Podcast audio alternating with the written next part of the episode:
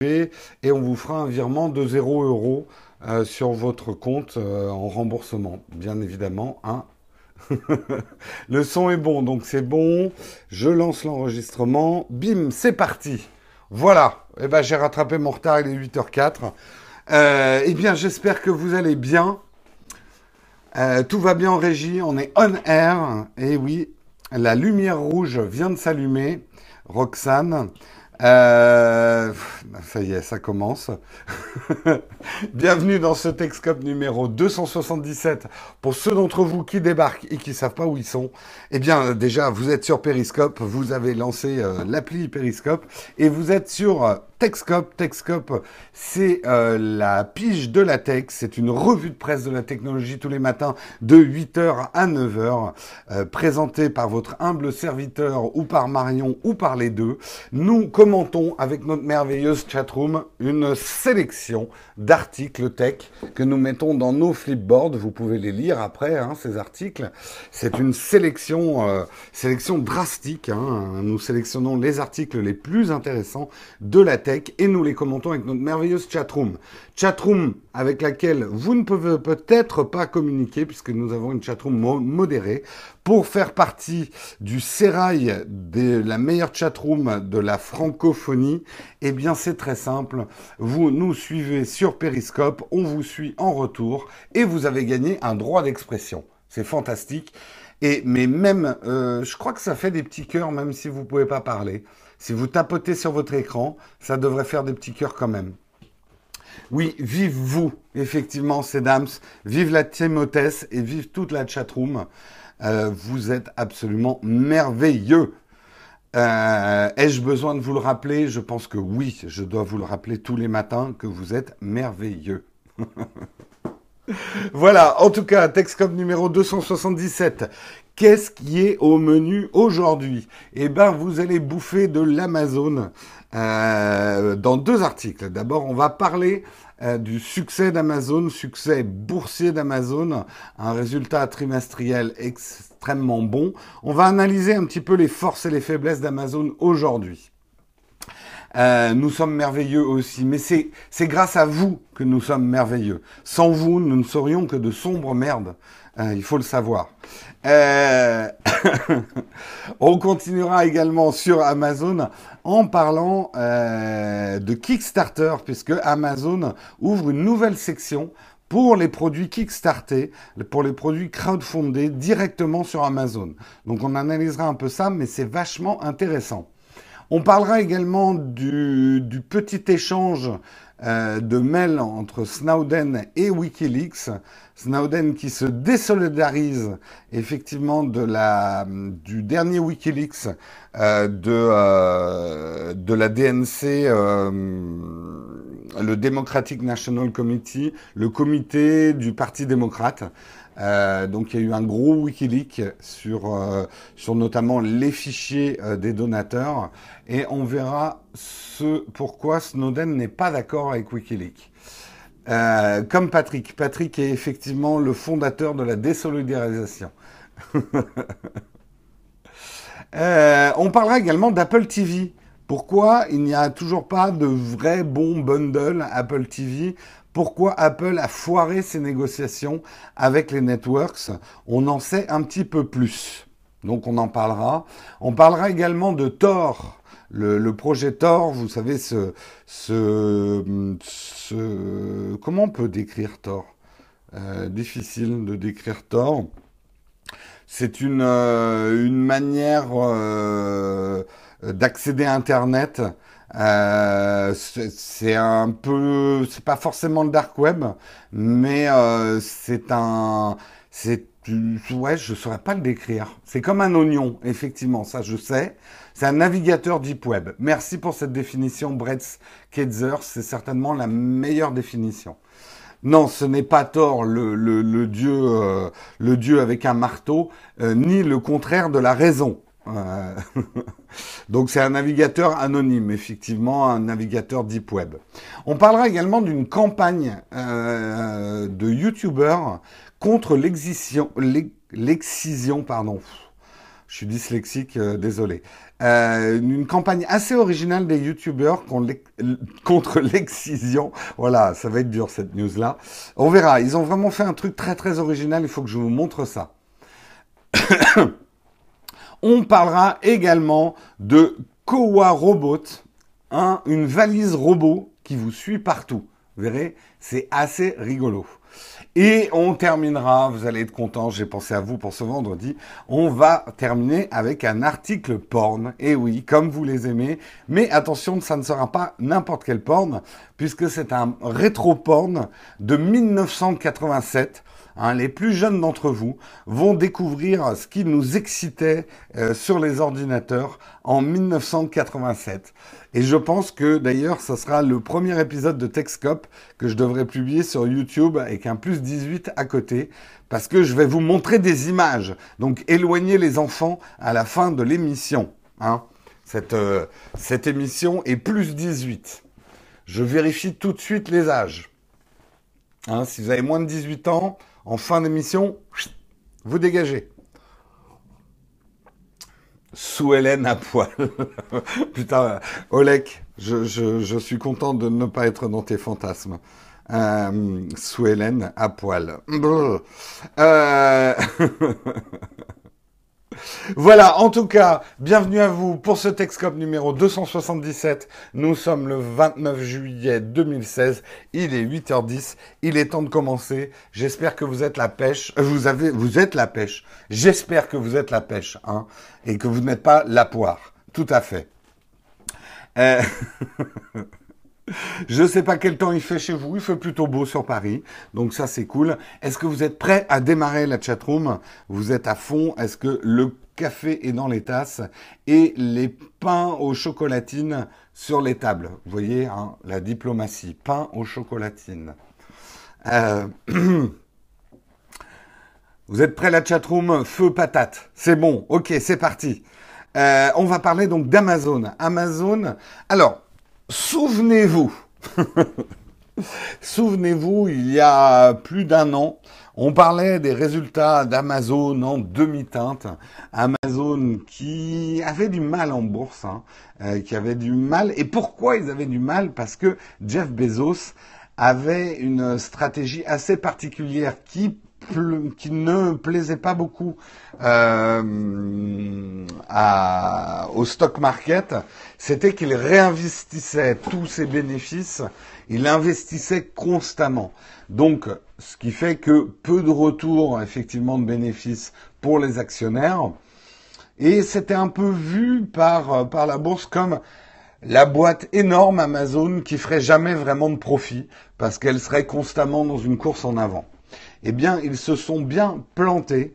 Depuis un an, Amazon cartonne à la bourse. Et là, les résultats qu'ils présentent euh, pour ce dernier trimestre, c'est 92 millions en profit de dollars.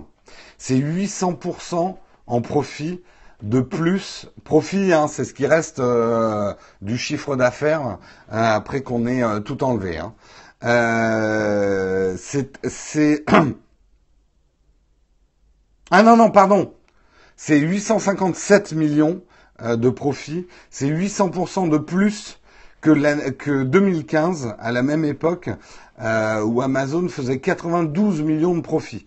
Donc une belle augmentation. Hein. Ça a bien plu à la bourse, donc l'action euh, monte bien en ce moment. Qu'est-ce qu'on peut apprendre d'Amazon et de la stratégie d'Amazon aujourd'hui? Restez, hein, je vais essayer de vous rendre ça intéressant.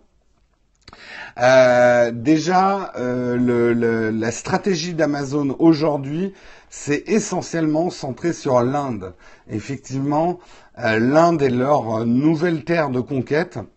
et ils sont assez en avance Amazon là-dessus. Ils lancent effectivement énormément de leurs produits en ce moment en Inde. et notamment tout ce qui est Amazon Cloud. Et c'est plutôt une stratégie très payante parce qu'on le sait que Chine, Inde, c'est vraiment les deux pays euh, émergents qui offrent les, taux de croissance euh, les plus intéressants. La Chine étant beaucoup plus compliquée, on s'en aperçoit avec pas mal de startups en en ce moment. Euh, L'Inde étant plus facile finalement comme marché, même si on a vu que l'Inde ne se laissait pas faire sur un certain nombre de choses, qu'ils ont des réglementations assez strictes. Mais euh, en fait, la stratégie là de Bezos, c'est effectivement d'arrêter d'investir dans euh, différentes startups, dans différents projets, ce genre de choses, d'investir maintenant des marchés. Donc là, il a investi 3 milliards sur, sur l'Inde pour, euh, pour une croissance dans ce pays-là. Ce qu'on apprend également, c'est que une des choses qui euh, draine vraiment la réussite, qui tire vraiment la réussite d'Amazon en ce moment, c'est leur service cloud. Euh, c'est Euh, euh, tous les services à AWS. J'ai pas lu ce que la personne a dit là. Je sais. Tu, tu me reposeras la question en fin d'émission. Euh, J'ai du mal à lire vos commentaires quand je fais les articles, mais n'hésite pas à me reposer la question en fin d'émission. Euh, AWS, donc tous les services du cloud d'Amazon, cartonnent aussi 58% de plus que l'année dernière en termes de revenus, de chiffre d'affaires. Donc le chiffre d'affaires est passé à 2,89 milliards contre 1,82 milliards l'année dernière. Donc grosse réussite. Ce qu'on apprend également, c'est que un, le un des problèmes d'Amazon, et on en avait déjà parlé aujourd'hui, c'est de transporter les produits chez vous. Ce qui coûte très cher à Amazon, c'est aujourd'hui la livraison. La livraison, ils sont obligés de payer UPS, FedEx, euh, tous les systèmes de livraison qui coûtent cher. On s'aperçoit aussi que c'est souvent, et je ne sais pas vous la chatroom si vous avez déjà eu l'expérience de ça, c'est souvent la partie la plus déceptive euh, de la relation client qu'on peut avoir avec Amazon. C'est-à-dire que Choisir le produit, acheter le produit, tout se passe bien chez Amazon, mais c'est le moment de la livraison où on a souvent des problèmes. Euh, le, livreur qui ne sonne pas chez vous alors que vous étiez là, euh, le produit qui arrive en mauvais état, ou ce genre de choses. Et on sent bien qu'Amazon euh, commence de plus en plus à investir sur les systèmes de livraison et il est fort probable que dans les années à venir, Amazon essaye d'être de plus en plus indépendant euh, au niveau pour mieux contrôler. Parce qu'aujourd'hui, finalement, la relation physique qu'on a avec un magasin comme Amazon, c'est la livraison. Donc la qualité, la satisfaction client, aujourd'hui, il n'y a pas qu'une histoire de coût hein, dans, le fait que Amazon veut contrôler la livraison. Je pense qu'il y a aussi une histoire de contrôle qualité. Euh, Amazon, effectivement, aux États-Unis, commence à livrer lui-même euh, certains certains produits. On sait qu'ils ont racheté des avions aussi, euh, donc il est plus que fort probable qu'Amazon se mette à la livraison. Également, bon, ça c'est pas la partie la plus intéressante, mais euh, Amazon s'est beaucoup fortifié, on va dire, dans les centres de livraison, hein, les centres de stock. Euh, je ne vais pas vous faire un cours sur le retail, mais la gestion du stock, c'est une des clés du succès euh, d'Amazon. donc, pour, euh, pour pouvoir grossir et pour pouvoir être de plus en plus agile, il faut des entrepôts, il faut des centres de gestion euh, pour que pour gérer tous les produits et notamment les produits des autres, parce que au cas où vous ne le sauriez pas, Amazon est à la fois un e-commerçant, un pure player, mais également un magasin qui héberge finalement des produits d'énormément d'autres e-commerçants. Vous retrouvez beaucoup, il euh, y, y, a beaucoup de produits qui ne sont pas vendus directement par Amazon. Détruire l'emploi local, ne pas payer d'impôts, dégrader les conditions de travail, merci Amazon. Alors, c'est vrai qu'il y a des polémiques autour d'Amazon, hein, on pourrait en discuter longtemps. Je ne suis pas non plus en train de dire que euh, c'est une entreprise merveilleuse qui ne fait que le bien dans le monde et ce genre de choses. Effectivement, il y a des problèmes sociaux. Après, euh, il faut essayer d'être nuancé dans les deux sens. Ne pas s'enthousiasmer pour effectivement et rester vigilant sur tout ce qui est effectivement euh, paiement des impôts. On sait effectivement que Amazon utilise pas mal, on va dire, les trous dans les règlements européens pour payer moins d'impôts. Euh, également les conditions de travail. Alors, je dirais que les conditions de travail, il y a eu du bad buzz. Euh, de ce que j'ai lu hein, dans d'autres articles, il y a eu aussi des bad buzz qui étaient orchestrés, hein, euh, effectivement. Sans compter que ce sont eux qui fixent les prix des fournisseurs. Ben, il faut savoir un truc, je vous l'ai toujours dit sur Amazon. Amazon ne fait pas d'argent sur la vente des produits. Ils font pas de profit ou très peu de profit sur la vente des produits. Amazon fait de l'argent effectivement en payant euh, plus tard ce qu'ils ont vendu. C'est-à-dire que un fournisseur va envoyer des produits à Amazon, je le fais schématique, vous les achetez et ensuite Amazon donne l'argent aux fournisseurs. Et entre-temps, avec l'argent qu'ils ont, ils le placent effectivement euh, à la bourse et ils font fructifier cet argent. Et c'est là où ils font leur marge. C'est pas directement sur la vente des produits. C'est ce qui leur permet aussi euh, de, de, faire ces, ces, ces prix-là, quoi. Euh, je, après, et, et c'est juste pour, pour élargir le débat. Euh, Amazon, on a une responsabilité aussi en tant que consommateur dans tous ces systèmes-là. Euh, notre obsession de vouloir payer aussi des produits les moins chers possibles, nous faisons partie des rouages du système. Je dis pas que c'est à cause de nous qu'il y a des petits enfants qui travaillent en Chine, ou que des gens perdent leur emploi, ou que des fournisseurs sont mal payés, ou qu'il euh, y a de la fraude fiscale. C'est pas ça que je suis en train de dire. Mais notre obsession en tant que consommateur de toujours vouloir la meilleure chose au meilleur prix, le plus bas, sans jamais se poser de questions sur les, les conséquences de cet acte d'achat, euh, on a une part de responsabilité. Je dis pas qu'on a toute la, part de responsabilité, mais on fait partie du système. Il ne faut pas, dans sa tête, dissocier tout.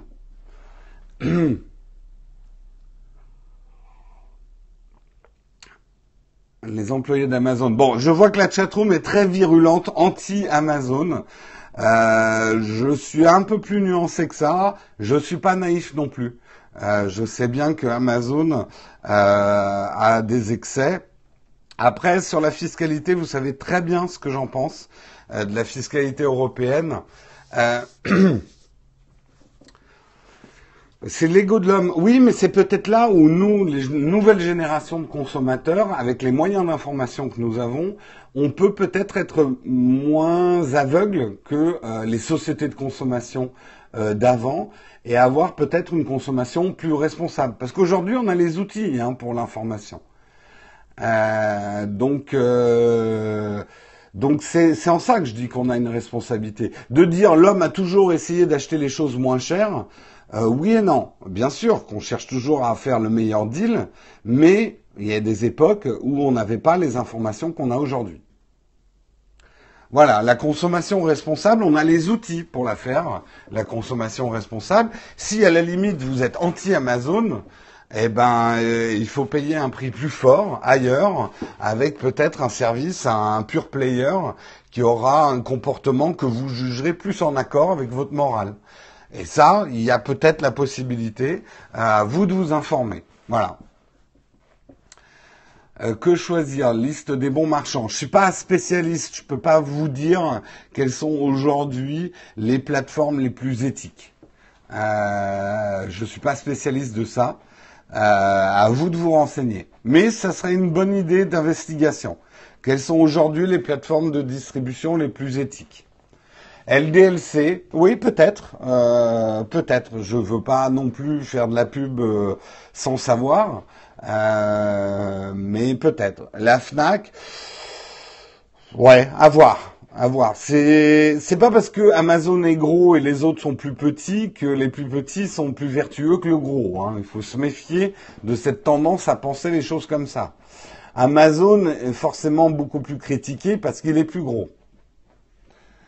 Euh, AliExpress, ouais, je pense que là tu vas même un cran plus loin qu'Amazon, quoi. AliExpress, je pense qu'il y a un enfant chinois qui, qui meurt en faisant les cartons euh, chaque semaine. Non, c'est horrible ce que je dis. Bref, allez, Je, il est 8h23. Comme d'habitude, le premier article est un article fleuve. Hein. La chatroom s'exprime, sujet hautement polémique qu'Amazon. Mais nous, il est temps de faire la publicité. Hein. Pour ceux qui regardent le replay sur YouTube, vous devriez avoir une petite pub ici. Euh, et pour les autres, eh bien, pas grand-chose à vous dire aujourd'hui, si ce n'est bonnes vacances. Hein. Il n'y a pas de pub aujourd'hui. Donc, j'en profite pour vous rappeler qu'il y a une nouvelle vidéo sur le phénomène Pokémon Go qui est sortie euh, sur notre chaîne YouTube. Je vous invite à la regarder.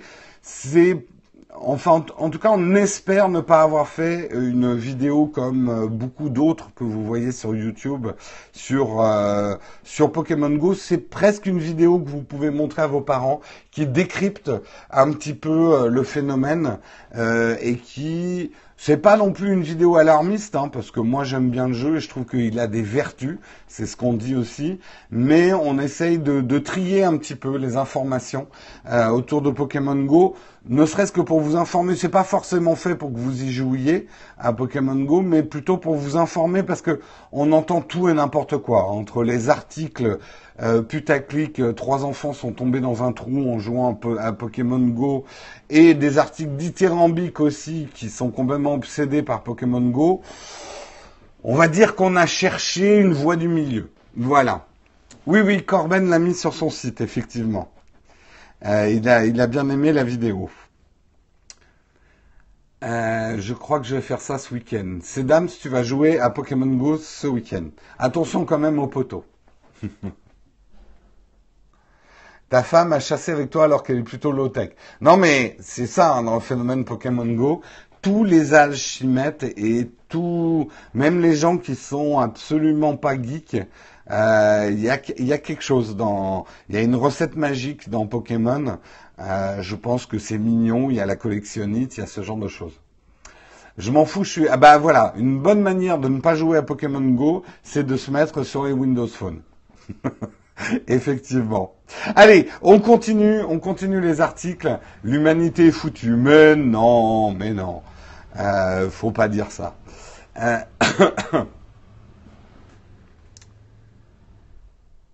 faudrait un Pokémon Go pour le tourisme. Mais c'est déjà le cas. Il y a un article que j'ai failli vous mettre ce matin euh, mais que je vous ai pas mis pour pas vous faire trop chier avec Pokémon Go.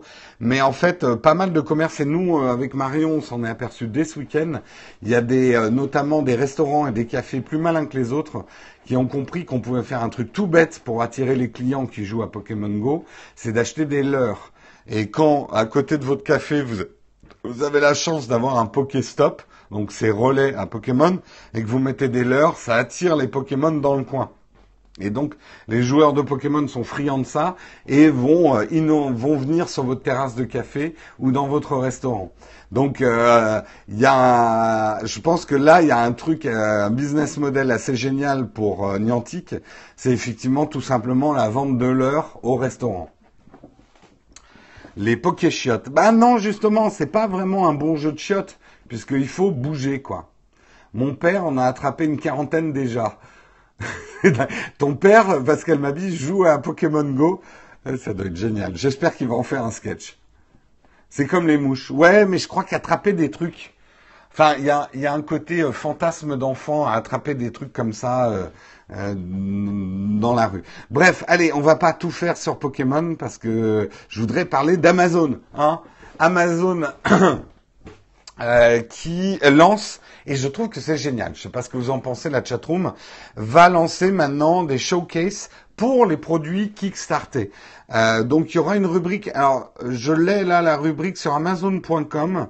J'ai pas eu le temps de vérifier s'il l'avait sorti sur Amazon.fr, euh, euh, mais vous avez maintenant une rubrique dans Amazon.com où vous allez trouver donc des produits qui viennent directement de Kickstarter. Et ça, c'est plutôt pas mal. Et c'est à la fois bien pour les produits Kickstarter. Moi, franchement, le, phénomène Kickstarter est assez fascinant. Je pense que c'est une mutation profonde de l'économie et de l'économie de production. C'est qu'aujourd'hui, des entreprises peuvent se baser sur euh, une clientèle extrêmement précise et réussir. Jusqu'ici, pour produire quelque chose d'industriel, on était un petit peu obligé de ratisser large.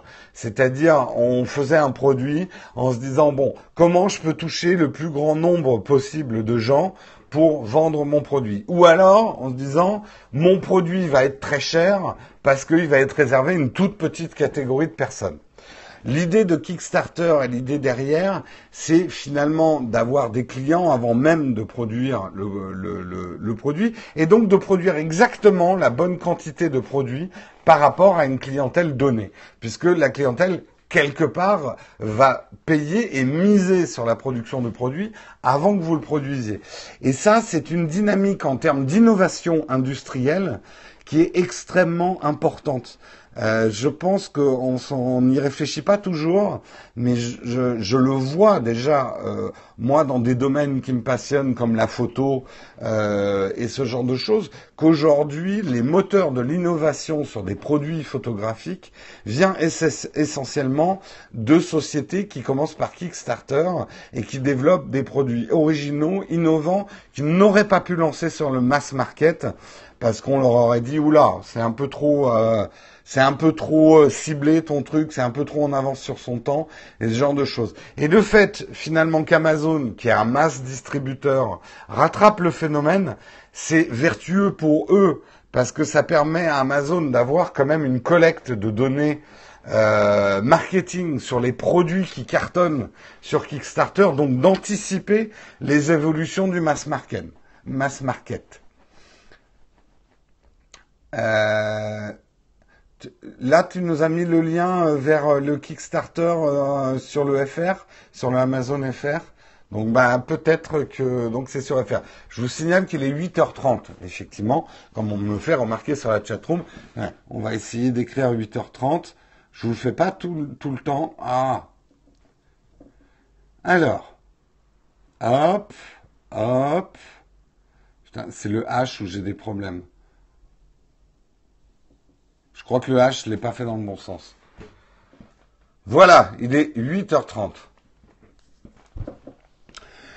Donc euh, je voilà la chatroom, je ne sais pas si vous vous êtes d'accord avec ça, mais moi je trouve ça absolument génial que je puisse acheter des produits Kickstarter et je pense qu'en plus ça leur donne une visibilité vachement vachement intéressante euh, pour les produits euh, sur Kickstarter quoi.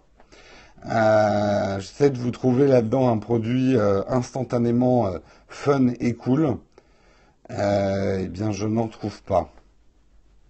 Eh bien voilà, si j'ai trouvé votre mug en cuir en forme de corne de viking avec le holder pour pouvoir le porter à la ceinture ou dans votre voiture. Moi je dis, ça c'est du progrès pour l'humanité. Un mug en cuir. Nid instantanément. Non, en fait, je sais pas s'il est en cuir. Non, je pense qu'il est en plastique, euh, plastique brillant. Parce qu'un mug en cuir, c'est pas une bonne idée. Je pense. Un étui pelvien. Non, non, non, c'est un mug. Après, ce que t'en fais, c'est ton problème. Hein. Absolument indispensable, tout à fait. Bref, voilà, Kickstarter sur Amazon, ça c'est plutôt cool. Après, pour euh, dire un dernier mot sur Amazon, J'entends et vous avez raison, il ne faut pas être euh, bêtement aveugle devant la réussite d'Amazon. Elle a certainement un prix, il faut être vigilant.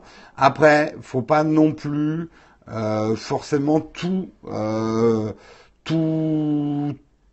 Voilà, faut faire le tri. Faut, faut essayer, faut s'informer. Faut s'informer. Un mug qui sert aussi de God. Là aussi, tu es absolument responsable de ce que tu fais de tes produits. Allez, on va parler un petit peu de notre euh, de notre Snowden. J'allais dire notre Snowden national. Non, non, il n'est pas en France. On l'accueille pas en France. Euh, mais comme on en parle assez souvent, euh, voilà, j'ai eu le réflexe de dire notre Snowden national, qui effectivement a fait un petit tweet clash façon Snowden. Hein. Il a toujours un langage très diplomatique et mais parfois incisif. Qui effectivement euh, a taclé un petit peu Wikileaks. Schématiquement, qu'est-ce qui se passe? Wikileaks a, euh, a mis dans la nature des documents euh, du euh, Democratic National Committee, donc le comité du parti euh, démocrate aux États-Unis. Hein, c'est le parti Hillary Clinton, Obama, etc. Hein, pour ceux qui se perdent parfois entre les démocrates et les républicains.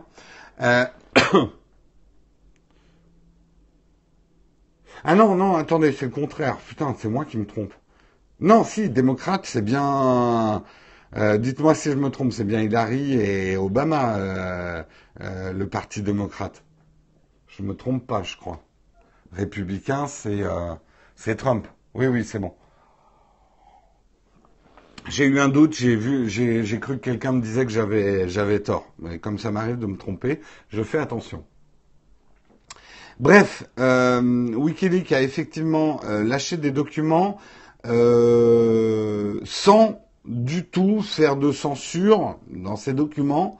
Donc, se retrouvent aujourd'hui dans la nature des listings entiers de contributeurs avec leur numéro de sécurité sociale, combien ils ont mis, je crois, leur nom, leur adresse, euh, se retrouve dans les documents euh, mis effectivement euh, dans la nature. Ça fait partie de la politique depuis toujours de Wikileaks de ne pas faire de modération ou de curation des documents qu'ils mettent dans la nature. Quand ils ont un document secret, ils le balancent. C'est leur principe. On peut juger, et j'avoue que sur certaines choses, moi je juge quand même que c'est irresponsable. C'est euh, leur ligne de conduite. Euh, Assange l'avait précisé euh, que euh, la manière de faire de WikiLeaks, c'est effectivement de diffuser les te, te, Trump pas. Déjà que je vais parler de tort tout à l'heure, alors tort sur Trump, on peut en faire des jeux de mots. Donc voilà, et Snowden qui souvent, et d'ailleurs dans la tête des gens, il y a une, il y a une confusion. On l'avait vu euh, dans un micro-trottoir aux États-Unis. Les gens confondent en fait Assange et euh, Snowden. Et c'est vrai qu'Edward Snowden a parfois euh, soutenu WikiLeaks. Là, par contre, il les a taclés. Il leur a dit la démocratisation, je, vous traduis son tweet, hein. la démocratisation des informations a toujours été vitale et Wikileaks a toujours aidé dans ce sens. Mais leur hostilité à faire même une modeste curation est une erreur. En gros, ce qu'il dit en substance, c'est euh, balancer des documents avec les adresses des gens, leur numéro de sécu, euh, c'est aussi une atteinte, effectivement, à la vie privée de ces gens-là. Euh, donc il les là-dessus, il dit en, gros vous auriez pu mettre du Tipex quand même sur certains trucs. Les Américains confondent Mickey et Astérix. Oh c'est pas très gentil pour les Américains. Euh, comment ça peut fuiter ce genre de document? Bah Land Nowhere, tu es un peu naïf. Euh, tu sais bien, regarde dans ton entreprise, je sais pas si tu bosses dans une entreprise, des trucs qui doivent être confidentiels, qui traînent sur des coins de bureau, euh, des trucs qui sont protégés avec des passwords 1, 2, 3, 4. voilà, ce genre de trucs, c'est assez facile euh, de les récupérer. Quoi. Les serveurs démocrates, effectivement, n'étaient pas sécurisés. Aujourd'hui, il y a une espèce de grande naïveté de certaines entreprises et de certains services par rapport à la sécurité informatique. Le monde, et moi j'en parlais avec des gens à la nuit du hack, le monde n'est absolument pas sensibilisé à la sécurité informatique. On pense toujours que ça arrivera aux autres. Et vous-même, je vous regarde vous dans les yeux, je suis sûr que vous avez un tas de choses qui ne sont pas protégées et que vous avez des mots de passe qui sont vulnérables. Euh, donc dites-vous bien que si vous, qui êtes plutôt des geeks, euh, plutôt des gens conscients du truc, vous faites des erreurs de sécurité, et que vous utilisez le même mot de passe sur euh, plusieurs sites différents, imaginez, imaginez bien que des entreprises ou des partis politiques font ce même genre d'erreur, quoi. Il y a Hillary qui avait des serveurs dans sa cave, effectivement. Euh, je vous ai hoqué l'autre jour, oui, effectivement. Après, euh, je, vous mets tous dans le même sac, mais je suis certain que, que certains, je suis certain que certains d'entre vous ont pris des mesures de sécurité, puisque ça fait plusieurs fois que je vous dis de sécuriser vos mots de passe. 16 caractères minimum, même moi, le meilleur conseil qu'on m'a donné, moi que j'applique de plus en plus sur l'ensemble des mots de passe, c'est des phrases longues.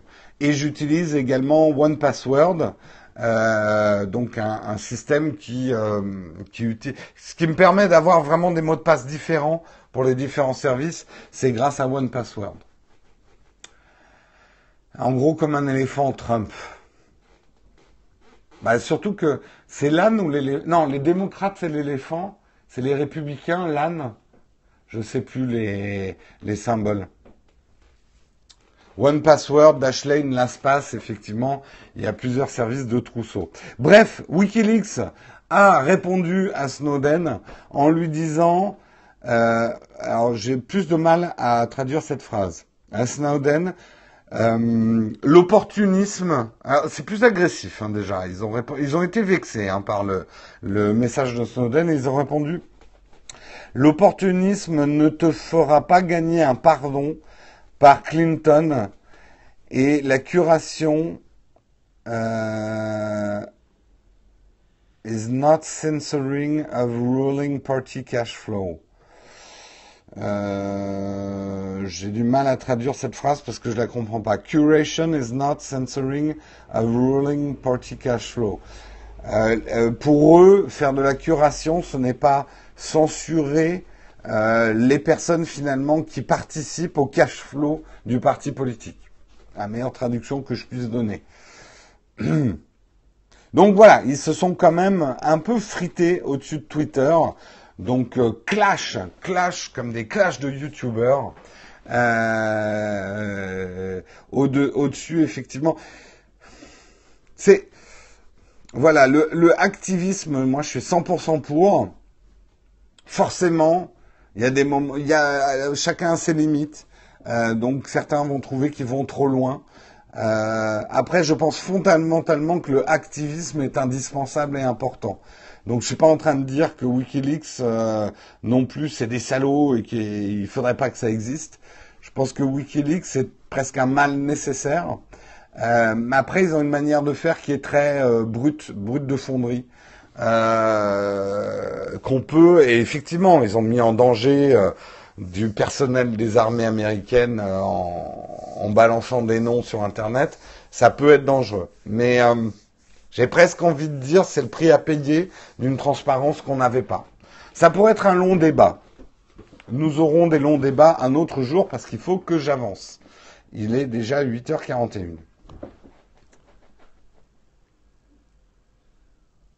Oui, mais euh, euh, attention, ça ne veut pas dire que je cautionne ce que fait Wikileaks, mais je comprends leur raisonnement. Le problème de filtrer, c'est qui décide du filtrage? Qu'est-ce que le filtrage? Qu'est-ce qu'on laisse fuiter Qu'est-ce qu'on ne laisse pas fuiter Quelque part, ils ont un principe, c'est s'ils mettent la main sur un document qui est confidentiel, ils le balancent.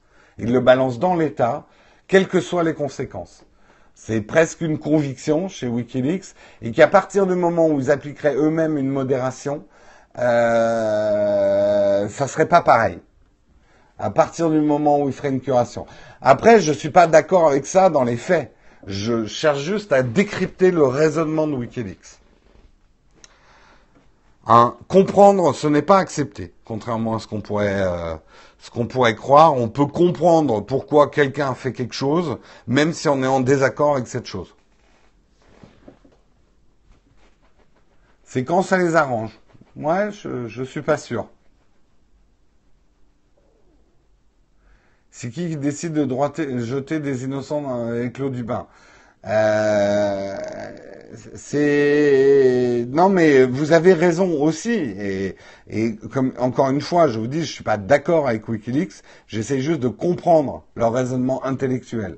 Que eux à partir du moment où ils un document ils le balancent brut et que s'ils devaient appliquer une modération sur ce qu'ils balancent ça ne serait pas WikiLeaks Assange pro-russe. Bon, après, il y a toutes les polémiques. Trump pro-Poutine. On parle, je vous en ai pas parlé cette semaine, mais on parle effectivement que euh, Donald Trump serait un peu proche des, euh, des, des hackers russes. Bon, en même temps, quand on voit comment il utilise un ordinateur, je me demande comment il peut être proche d'un hacker, mais bon. Les journalistes filtrent et mettent du contexte. Oui, mais là aussi, on a bien vu que le filtrage des journalistes, bah, ça a engendré des excès aussi. Excès de filtrage, contrôle du gouvernement, copinage entre les journalistes euh, et les États. Euh, voilà, rien n'est simple. Rien n'est simple. C'est pour ça que Techscope est là, pour vous aider à décrypter. Allez, on continue à parler un petit peu d'Apple TV. Apple TV qui n'a pas réussi vraiment à faire une offre télé correcte. Alors nous, en France, en France et globalement, on va dire, chez les francophones, on s'en tape un peu parce que euh, s'ils avaient réussi à faire un bouquet de chaînes, euh, en France spécifiquement, nous on est déjà bien servi, mais aux États-Unis, c'est pas pareil avec les câbles opérateurs et tout ça. Pourquoi Apple s'est planté? Eh bien, on commence à savoir, et notamment euh, le vice-président Eddie Q d'Apple aurait fait des négociations avec les majors un petit peu de manière quand même cow-boy. Euh, mais euh, c'est marrant, hein, c'est tout à fait Apple, quoi. En gros, euh, ce que voulait Apple, c'est des trucs exclusifs, un meilleur prix que tous les autres, payer beaucoup plus tard, voire ne pas payer du tout les majors. Et non, on vous montrera pas l'interface de l'Apple TV, c'est secret. On vous montrera même pas un croquis de ce que va être l'interface de l'Apple TV. Ça vous regarde pas. Donc euh, voilà, la manière un petit peu. On sait que ça avait réussi à l'époque de, Steve Jobs euh, au niveau de la musique, puisqu'il avait fait une approche quand même très cavalière euh, des majors musicales, en leur disant c'est ça ou rien. Tout va mal chez Apple. Non, alors ça, je suis pas du tout d'accord avec toi. Mais ça, c'est les titres putaclic d'une certaine presse tech française qui. J'ai lu des articles, j'étais mort de rire hier. Euh, Apple a dégringolé de 25%. Euh, non, vous n'avez pas décrypté l'info. Apple a pris 6% en bourse hier. Euh, donc oui, les résultats d'Apple sont en baisse, mais moins en baisse que prévu. Enfin bref, ouais, j'aimerais bien que ma boîte aille aussi mal que chez Apple, effectivement. tout ça pour dire, ce qui avait réussi à l'époque de Steve Jobs en négociation avec des majors a plutôt foiré je pense que effectivement les majors euh, qui, euh, qui ont les droits sur les films, sur les séries, c'est pas la même espèce que les majors de la musique. C'est des gens, euh, d'abord ils sont moins pris, même si ça arrive quand même, mais ils sont un tout petit peu moins pris à la gorge que que le, les majors musicales, c'est parfois les mêmes, hein, parce que souvent Universal fait à la fois du cinéma et de la musique, mais ils sont un tout petit peu moins pris à la gorge parce que les gens continuent quand même à aller au cinéma, les gens continuent quand même à regarder la télé. C'est pas comme le MP3 où euh, vraiment plus beaucoup beaucoup beaucoup beaucoup moins de monde achetait de la musique quoi. Donc euh, le levier de négociation est quand même moins fort. Euh, Apple aurait peut-être dû y aller plus doucement dans ces négociations. En tout cas, on n'est pas prêt à avoir des bundles TV sur l'Apple TV. Après, on a, on l'a vu hier, on en a parlé hier. Apple commence à avoir une stratégie de produire du contenu original alors ils y vont doucement, hein, mais il y aura Planet of the Apps qui va être euh, finalement sur les applications mobiles et les équipes qui euh, conçoivent des applications mobiles. Euh, on va voir s'ils arrivent à en faire un truc intéressant au-delà de la sphère geek qui va s'intéresser aux, gens qui font des apps. Est-ce que ça va être un, un, contenu vraiment mainstream? Et ils ont racheté les droits aussi de Carpool Karaoke. C'est ce dont je vous parlais hier. Donc peut-être nouvelle stratégie de la part d'Apple pour amener plus de contenu sur les Apple TV. Il y a Molotov pour nous français. Euh, oui, enfin Molotov et euh, alors tu parles du Molotov payant ou du Molotov gratuit? Parce que là, on parle plutôt de contenu entre guillemets payant euh, sur l'Apple TV, d'offrir des bouquets finalement de chaînes payantes. Molotov le fait aussi effectivement, mais C'est pas mal quand même Molotov, moi je l'utilise. En fait, Molotov m'a permis une chose, ça m'a permis de virer euh, les apps que j'avais, M6 Replay, TF1 machin, toutes les apps chaîne par chaîne. et d'avoir un truc qui agrège tout, c'est pas mal. C'est pas mal, mais il y a des bugs. Hein. Euh, ça plante, par contre. Molotov va pas durer longtemps avec TF1 et M6. C'est vrai que c'est une news dont j'ai pas parlé. TF1 et M6 qui augmentent, euh, même qui créent des droits euh, de diffusion. Il y a un bras de fer en ce moment entre les diffuseurs Internet et TF1 et M6.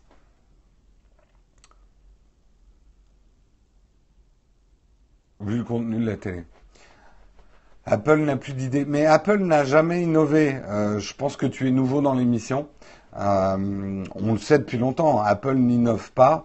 Euh, c'est pas qu'il pique des idées aux autres. Apple prend effectivement des choses qui ont du potentiel pour marcher et le rebrande façon Apple. Euh, il y a qu'à voir, et le marché typique, ça a été celui des MP3. Les lecteurs MP3 existaient bien avant euh, les iPods. C'est pas c'est pas une copie, c'est pas exactement ça. Apple a, lancé l'iPod qui était un lecteur MP3, mais avec tout un écosystème derrière de comment télécharger sa musique et tout ça. Et si tu regardes tous les produits Apple, et c'est pas pour défendre Apple, c'est simplement un fait. Apple, c'est pas qu'ils copient, ils prennent ce qui marche et ils le retravaillent jusqu'à en faire un produit Apple. Bon, je, sens qu'il y a des Android fanboys dans la chatroom, c'est votre droit. Les Apple fanboys aussi, c'est votre droit. Moi, je suis fanboy de personne, si ce n'est de moi. Euh, allez, on continue. On va parler du projet Tor. Euh, projet Tor, donc comme, euh, comme on vous l'a décrit, c'est un... Alors, techniquement, c'est comme un oignon, effectivement. Et Tor permet effectivement de naviguer euh, sur une partie du web qu'on appelle souvent le deep web de manière confidentielle. Euh, je suis fanboy de Marion, bien sûr je suis fanboy de Marion. Mais je m'aime aussi, il faut s'aimer, c'est important. Euh, le projet Tor, je ne veux pas trop vous décrire techniquement parce que ça ne concerne pas vraiment ça. C'est plutôt Jacob Applebaum euh, qui il y avait des accusations de harcèlement sexuel euh, sur euh, sur donc Jacob Jacob Applebaum qui est un activiste effectivement qui fait partie parce que le projet Tor fait partie de ces projets web qui sont gérés à la fois par des professionnels mais surtout des bénévoles, des activistes. alors on va pas rentrer dans les détails de ce dont il est accusé, mais manifestement, beaucoup de témoignages confirment que des personnes ont été humiliées, intimidées, harcelées ou intimidées, euh, bah, deux fois intimidées euh, par Jacob et qu'ils ont vécu un comportement sexuel agressif non désiré de sa part. Donc c'est la définition même hein, du harcèlement euh, sexuel. Jacob Applebaum s'est un peu défendu au début, début juin, de ces accusations en disant que c'était faux. Euh, on n'entend plus trop parler de lui en ce moment. D'après une enquête interne qui a été faite par, d'après ce que disent les responsables du projet Tor, par un organisme indépendant, en tout cas un détective privé qui a mené l'enquête indépendant, les choses s'avèrent vraies. Euh, du coup, euh, Tor va avoir une charte, une nouvelle charte effectivement comme une entreprise, parce qu'en fait c'est le problème de ces systèmes-là. Euh, ça y est, les jeux de mots sur Tor vont commencer. Euh, c'est le problème de ce genre d'association qui mélange du bénévole, tortue, tortilla, allez-y, lâchez, faut que ça sorte. Hein. Tortue, voilà, ça c'est fait. Euh, à tort ou à raison, euh, tort à travers, euh, torpille, euh, T'as pas tort, voilà. Allez, faites-les toutes. Allez-y.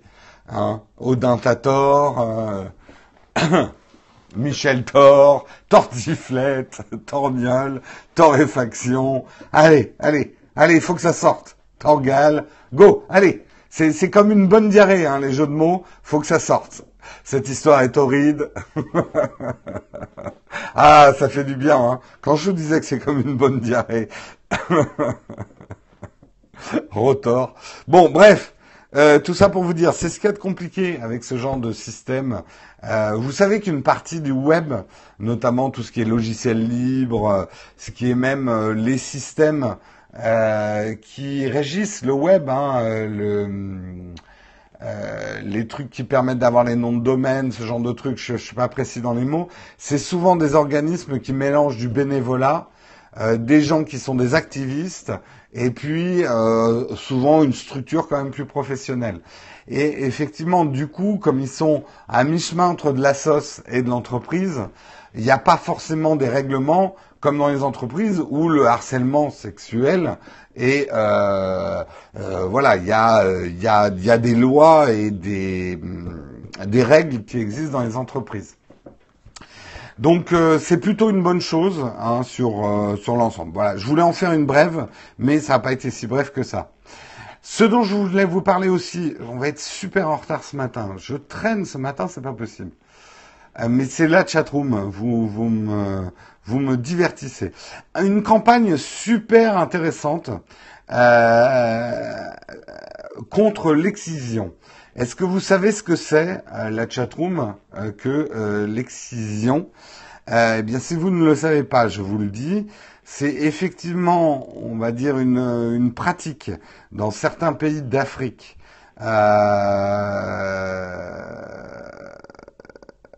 J'essaie de retrouver au Kenya notamment,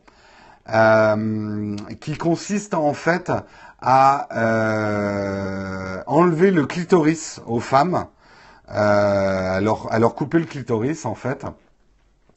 Euh, donc c'est une pratique extrêmement barbare, très cruelle, qui a des conséquences non seulement sanitaires mais psychologiques. C'est de la mutilation, euh, mutilation à proprement parler.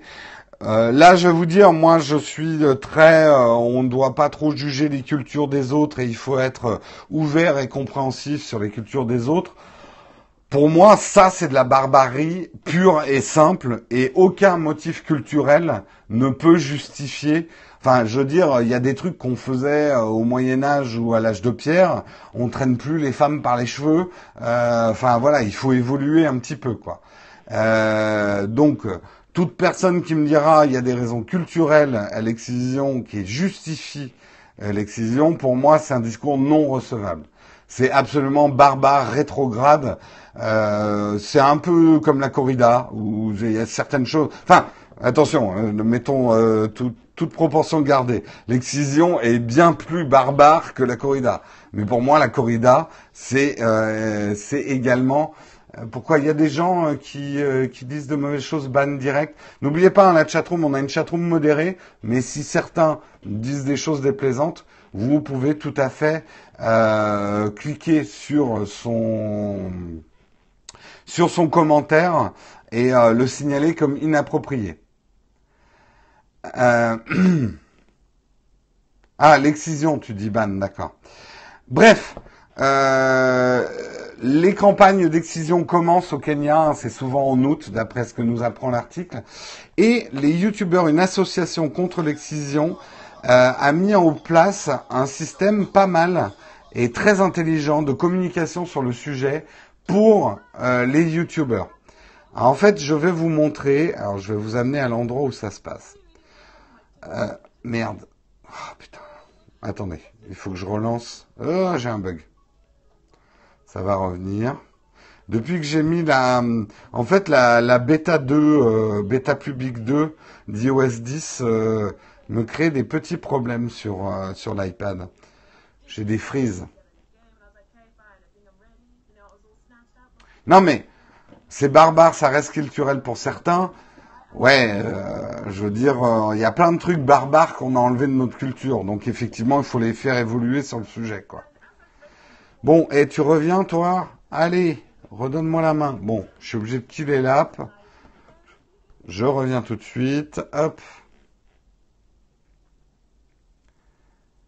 Oui, oui, Apple a fait 6% de plus à la bourse. Bon, donc euh, des articles qui ne décryptent pas l'info et qui disent Apple a perdu 25%, ça m'a bien fait marrer. Euh, je reste sur le sujet, si j'arrive à le réouvrir, pour vous montrer ce qui, cette campagne sur YouTube qui est vachement intelligente, je trouve. Bon, c'est reparti. Je vous avance au moment à peu près où ça se passe.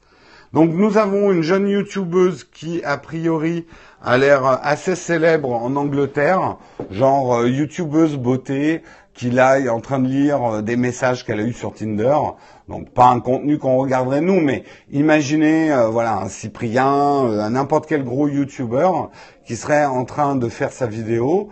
Donc là c'est toujours le truc normal qui se passe. elle continue sa vidéo. Je crois que je vous ai mis à peu près au moment où ça se passe. Euh, en fait, au beau milieu d'une phrase, euh, c'est encore un peu plus loin. Ça va arriver.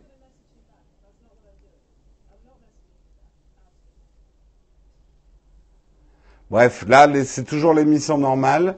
Et hop, il y a une coupure qui dispense effectivement un message très court contre l'excision.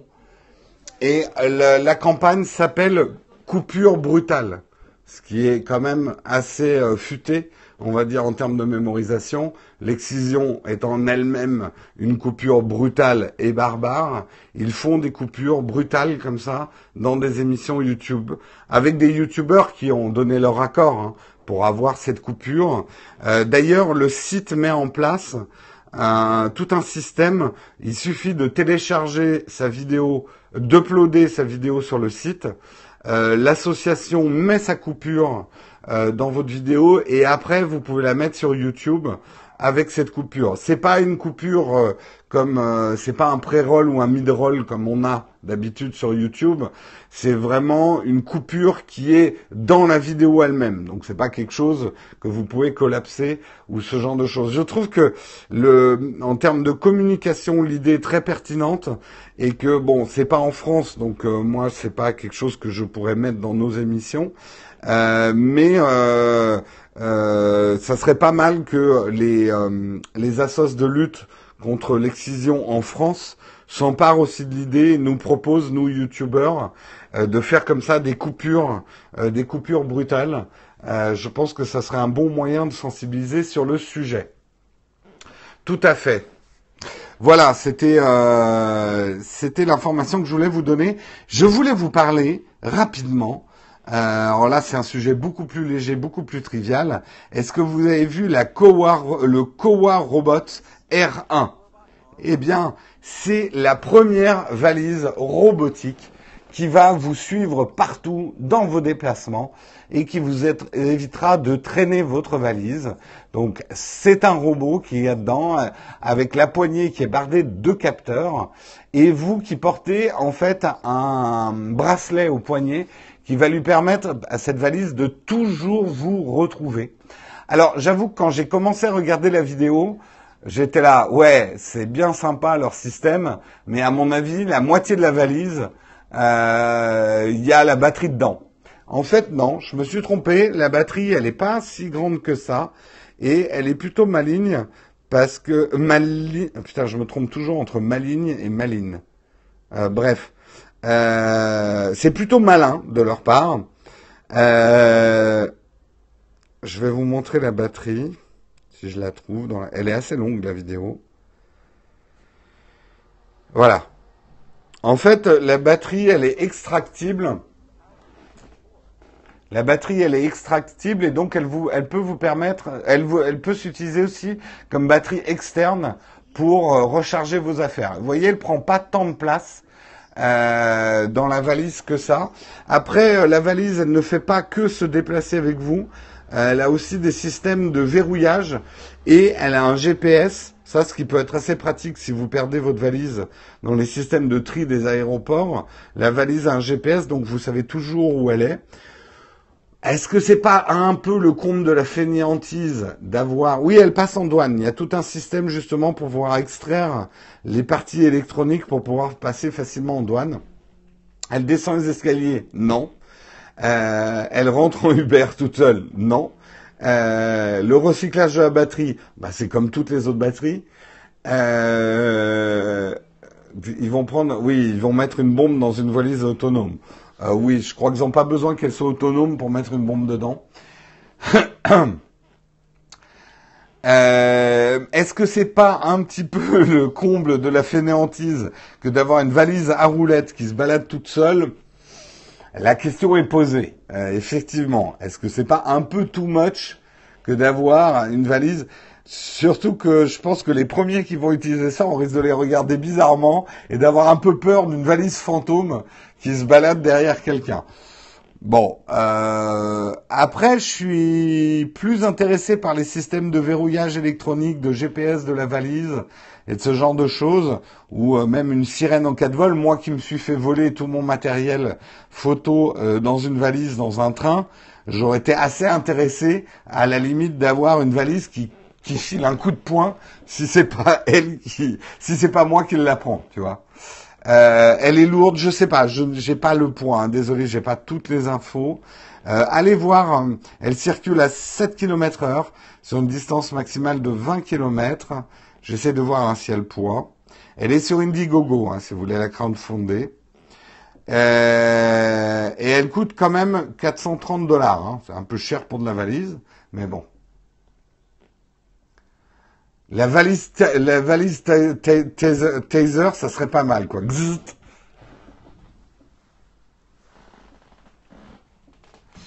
Tu caches un iPhone dans ta valise et tu le géolocalises. Oui, ça aussi, ça fait un peu cher comme système anti-vol. C'est le prix d'une bonne. Alors, c'est vrai qu'une bonne valise, ça peut coûter cher. Une bonne, bonne valise. Et ceux qui voyagent beaucoup connaissent l'importance d'avoir une bonne, bonne valise. Parce que les valises à 50 euros, ça va pour une vacance, mais tu as une chance sur deux qu'elle soit explosée dans l'avion, quoi. Voilà. Donc, allez voir sur Indiegogo si cette valise autonome vous intéresse. Et on termine, je sais, je suis en retard, mais écoutez, c'est pas grave, on va dire que c'est vendredi. Je termine, comme je vous avais promis, avec un petit peu de porn. Alors, je, préfère prévenir parce que là, je vais quand même montrer des images assez graphiques. Euh, donc, s'il y a des enfants euh, qui sont en train de regarder, ou des moins de 18 ans, qui sont en train de regarder Texcope, euh, bah vous n'avez pas le droit de regarder. Hein. Vous vous cachez les yeux hein, et vous regardez pas. Non, vous n'avez pas le droit. Euh, moi, je vais en tout cas sur le replay YouTube mettre un moins 18. Mais je suis un peu obligé de vous montrer parce que sinon, franchement, on, bah, vous voyez, euh, rien que en voulant vous le montrer, il faut que je prouve à YouTube que j'ai 18 ans. Donc il va falloir que je me connecte. Alors je vous demande juste un petit moment. Hop. Et là, vous avez le con qui dit son code à voix haute. Eh bien non, je ne serai pas ce con-là. Surtout que j'en suis pas au code pour l'instant. Alors il faut juste que je me concentre parce que ce code-là, il est compliqué à faire. Il est long. Donc il ne faut pas se tromper.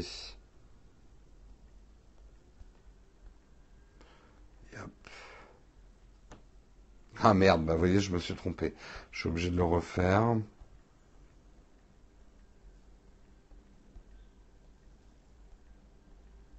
On y arrive, on y arrive.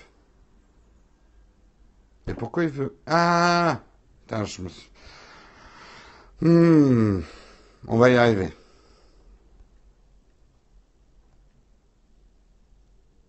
Ah putain, j'y arriverai pas. Ce matin. Quand je vous dis que mon mot de passe, il est bien protégé, il est même bien protégé contre moi.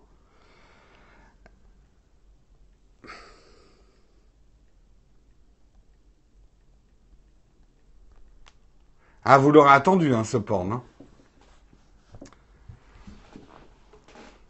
Oui, oui, j'aurais pu utiliser euh, One Password, mais j'ai voulu faire mon malin et, euh, et le faire tout seul.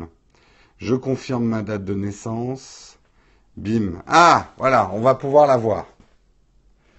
Donc, c'est effectivement quelqu'un qui a acheté un Macintosh SE datant de 1987 et à sa grande surprise, en fouillant dans les dossiers, elle a trouvé une application qu'utilisait manifestement l'ancien utilisateur de, euh, ce système et euh, dans un dossier qui s'appelle MyButt, hein, qui veut dire mon cul, euh, elle a trouvé une application qui s'appelle Mac Playmate.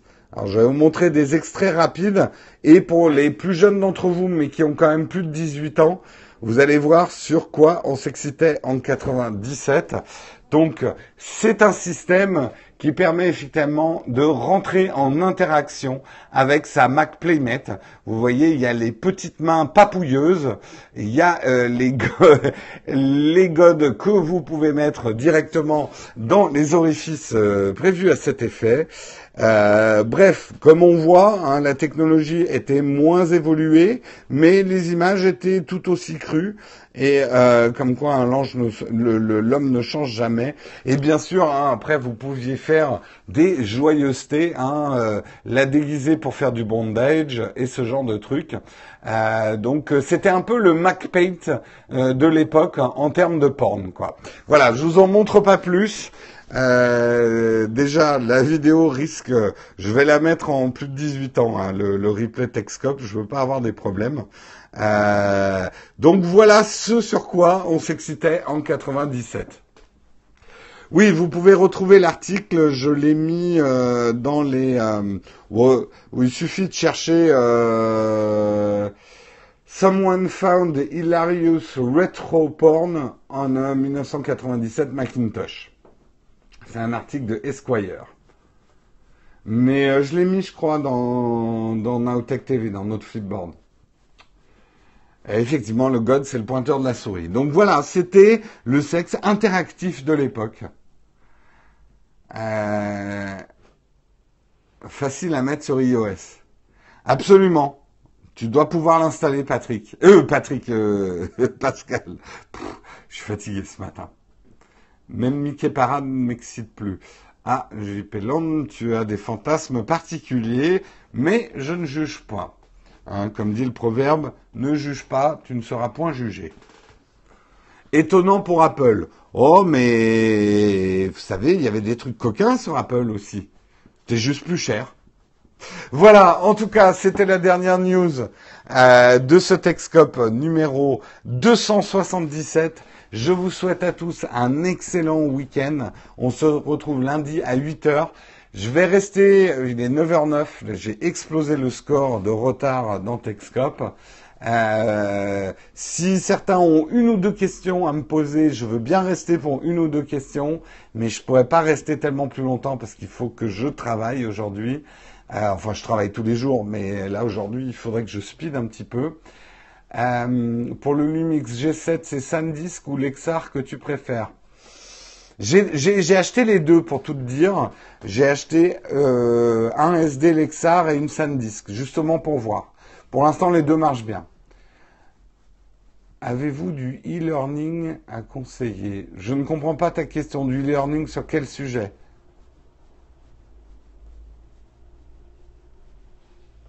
Bonne chasse aux Pokémon à toi, Gilles Cazot.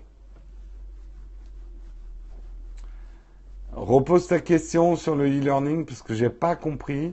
S'il y a d'autres questions de e-learning en informatique, non, j'en ai pas vraiment à te conseiller. Toi qui as besoin de temps, tu devrais t'intéresser au sommeil, au sommeil euh, phasique. J'en fais déjà, en fait. De, enfin, des micro-siestes, euh, j'en fais déjà, depuis longtemps en plus. Je suis très adepte de ce qu'on appelle les siestes de Dali qui sont pas des siestes euh, deux heures à ronfler sous un arbre. Hein. C'est des, des, des flash euh, siestes. C'est efficace jusqu'à un certain point. Au bout d'un mois, euh, tu as besoin quand même de vraies nuits de sommeil.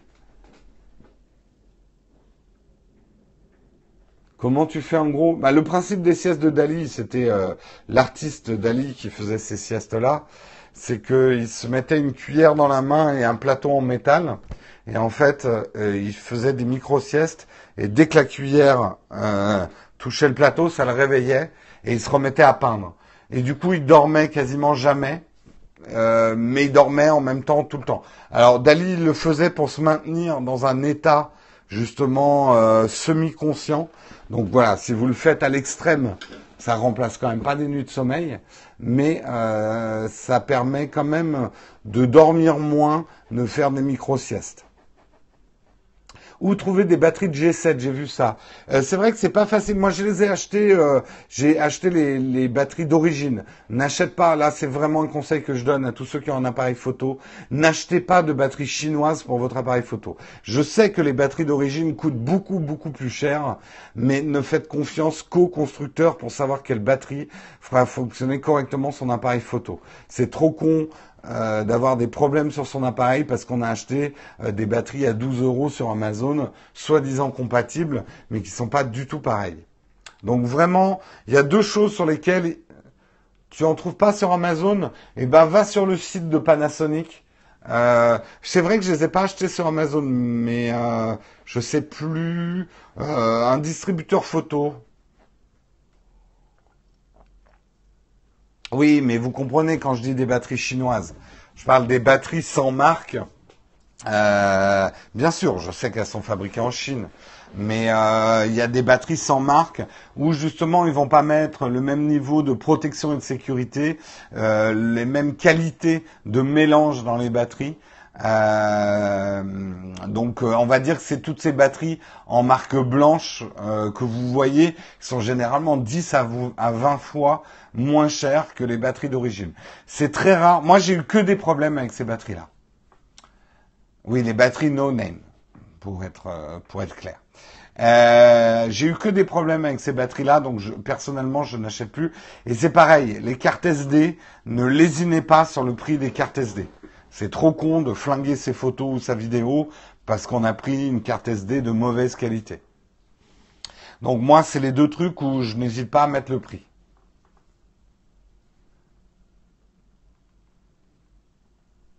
Ah oui, les cartes SD, euh, elles ne se valent pas, hein, il ne faut pas croire. Euh, une carte SD à 12 euros ne vaut pas une carte SD à 60 euros. Hein c'est euh, c'est pas le même niveau de finition, de contrôle sur euh, le, le, chip, enfin le processeur, et c'est pas les mêmes garanties de sauvegarde d'image quand même. Hein. Moi, j'ai flingué en achetant des cartes SD de mauvaise qualité, j'ai flingué des photos et des vidéos, quoi. Allez, moi aussi, je suis super en retard. Je vous souhaite euh, il y a des collaborations avec des youtubeurs qui. Ben non, enfin, je vous, je vous, euh, on va en faire une assez rapidement avec euh, euh, Cinéastus, la chaîne Cinéastus. Euh, on en, alors, c'est vrai que YouTube me pousse vraiment à aller faire euh, des des collabs avec des humoristes ou ou enfin là on parle de Léo Duff qui fait de l'humour. Enfin, il fait du tech Enfin, je sais plus trop ce qu'il fait Léo Duff, à vrai dire. Je sais plus si c'est de l'humour, du, du V-blog ou du tech. Euh, non, c'est pas forcément avec des youtubeurs euh, comme ça que j'ai envie de faire des collabs. Après, ça n'empêche pas, hein, je le ferai peut-être. Hum, moi, je prends un peu à rebrousse-poil ce qu'il faudrait faire pour la chaîne. Et euh, je vais plutôt faire des collabs avec soit des chaînes qui font ma taille, soit des chaînes plus petites.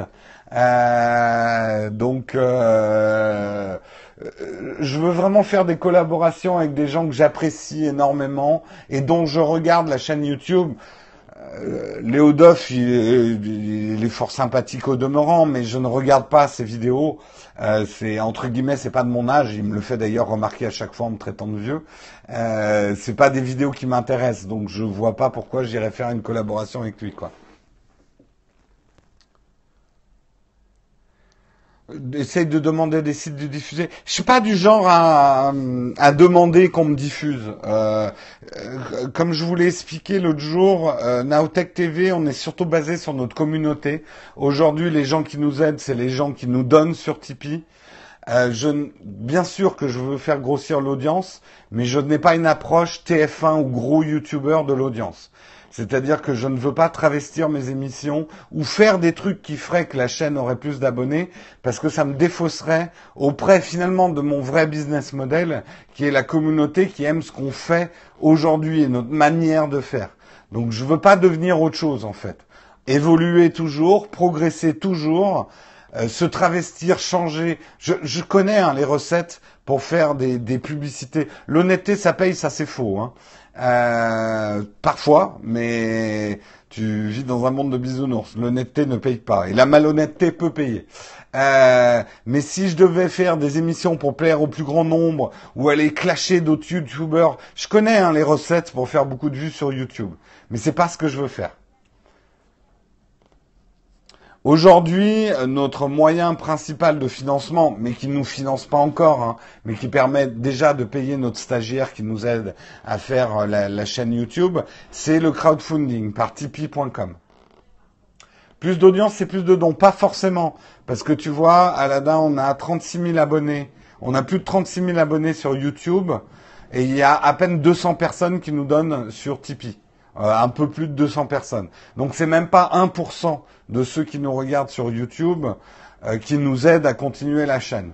Et je vais vous dire, je fais surtout les vidéos pour ces 200 personnes-là, 207 personnes qui nous aident. En tout cas, c'est les premières personnes à qui je pense. Et je ferai des vidéos pour elles, pour qu'elles continuent à nous soutenir. Je fais évidemment des vidéos pour les 36 000 abonnés YouTube, mais comprenez que ma priorité, c'est les personnes, nos contributeurs qui nous aident directement. C'est le public le plus important pour moi.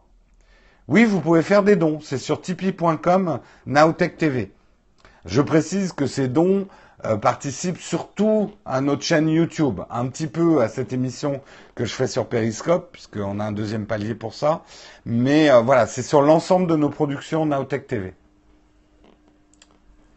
Je fais 22 émissions par mois. Bah, si on compte Techscope comme une émission, effectivement, j'en fais euh, 22, plus les émissions. Et en ce moment, on sort une vidéo par semaine sur YouTube. Et c'est des vidéos montées, enfin c'est euh, voilà, c'est du gros boulot tout ça. Comme je vous ai dit, la vidéo sur les Pokémon, ça nous a pris une semaine de travail à temps plein pour la sortir.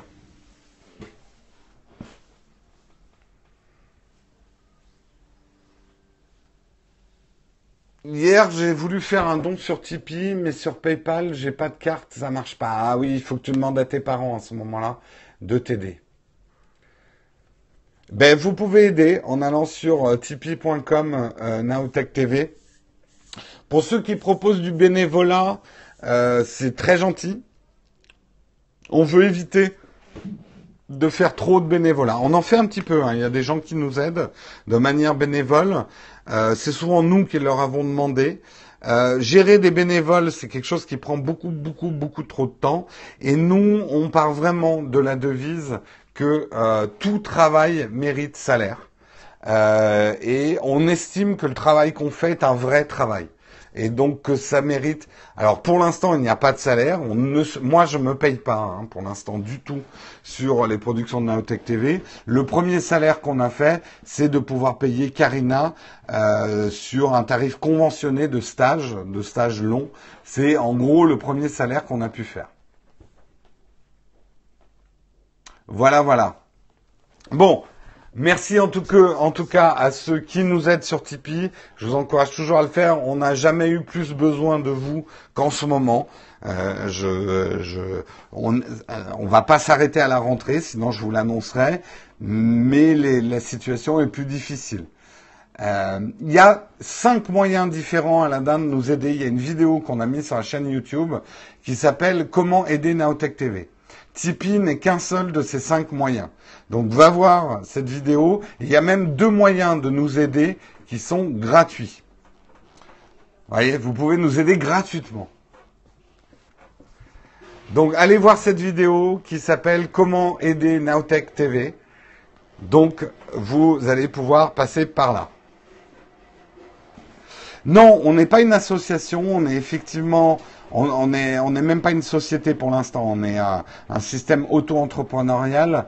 C'est plus pour des raisons administratives qu'on n'a pas mis euh, d'association. Et contrairement à ce que vous croyez, euh, les dons n'existent pas euh, en France, à moins d'être une association reconnue d'intérêt public, donc de sauver des gens dans le monde ou de lutter contre le cancer.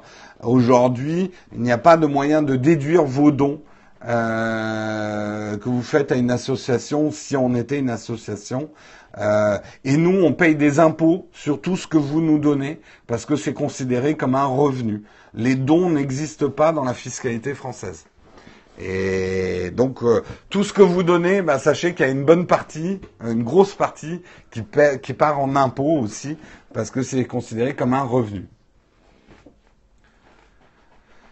J'ai donné 50 euros. Non, c'est pas déductible des impôts. Non, pour, pour qu'un don soit déductible des impôts, il faut donner une association reconnue d'utilité publique. Pourquoi pas en association? Je te propose, tu me poseras peut-être la question un autre jour, parce que là, je suis vraiment en retard. Il est 9h22. Euh, et Non, on peut pas tenir avec juste des dons. On a d'autres systèmes financiers, on a des liens d'affiliation, on a de la pub sur YouTube. Euh, les, donations sont qu'un des systèmes. Non, l'association, contrairement à ce que tu crois, euh, déjà, en théorie, sur une association, euh, nous, comme je viens de t'expliquer, tout travail mérite salaire. On veut créer des vrais salaires, des vrais emplois, des vrais jobs. C'est une utopie peut-être, mais c'est quand même ce qu'on veut faire. Je veux pas des gens qui, se, soient payés une misère pour faire un travail énorme. Donc le but au final, c'est vraiment de payer les gens. Et tu ne peux pas payer les gens avec une association. C'est très compliqué. Et alors je sais que beaucoup le font, mais c'est pas parce que beaucoup le font qu'il faut le faire parce que il y a des trucs qui sont un peu voilà. Vous voulez engranger du cash? Non, on veut créer de l'emploi. Tu vois, c'est complètement différent engranger du cash, créer de l'emploi. En fait, c'est la même chose. Mais la manière dont tu le dis, c'est négatif. La manière dont je le dis, c'est positif. Tu es content que tes parents aient un emploi. Ou toi-même, tu es content d'avoir un emploi. Bah pour ça, il a fallu que quelqu'un engrange du cash. Tu vois, je viens de te faire une traduction. Allez, sur ce, je vous souhaite une excellente journée à tous, un bon week-end, et on se retrouve lundi pour une nouvelle émission à 8 heures. Ciao tout le monde. Ciao, ciao.